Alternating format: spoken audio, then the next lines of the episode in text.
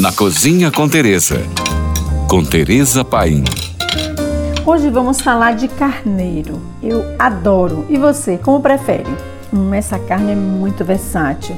Seja aquele pernil de carneiro maravilhoso assado em cama de alecrim e com molho de hortelã, um belo ensopado com batatas, picadinho e temperado leve com canela, até mesmo na moussaka grega fatiada, assada, essa carne é mesmo apreciada em muitos países. Com sabor distinto e marcante, pouca gordura, a carne de carneiro é conhecida como carne de cordeiro quando o animal é abatido com menos de um ano de idade. Os maiores produtores do mundo são China, Austrália e Nova Zelândia, seguidos pela Grã-Bretanha e a Índia.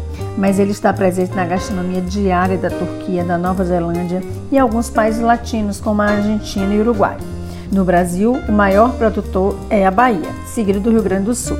Ainda hoje fazemos confusão entre carne de carneiro e de bode, mas é simples assim. Temos duas espécies, os caprinos e os ovinos. Na espécie caprina, a cabra é a fêmea, o bode é o macho e o filhote é o cabrito. Nos ovinos, a ovelha é a fêmea, o carneiro é o macho e o cordeiro é o filhote. Na Europa, onde é muito consumida, há várias formas de preparo. Os italianos celebram a Páscoa com o abatil que é o cordeiro de leite, semelhante à vitela. Trata-se de um cordeiro baby. No norte da Espanha, assa-se o cordeiro inteiro. Na Turquia e na maior parte do Oriente Médio, o cordeiro bem temperado e picado vira kafta kebab.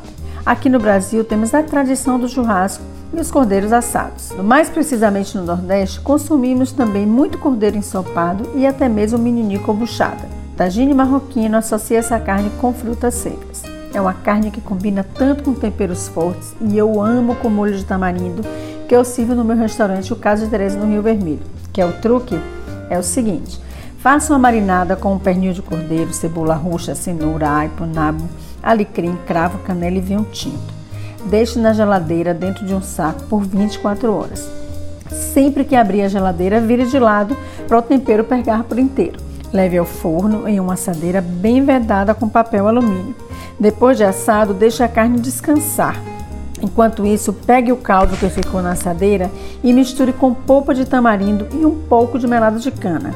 Regue sua carne e bom apetite. Ah, para não esquecer, acompanhe com o cuscuz marroquino que fica maravilhoso. Por hoje é só, mais dicas me siga no Instagram, arroba Tereza Paim. Ou se você tem alguma pergunta, mande para nós. Fique agora com nossa deliciosa programação GFM.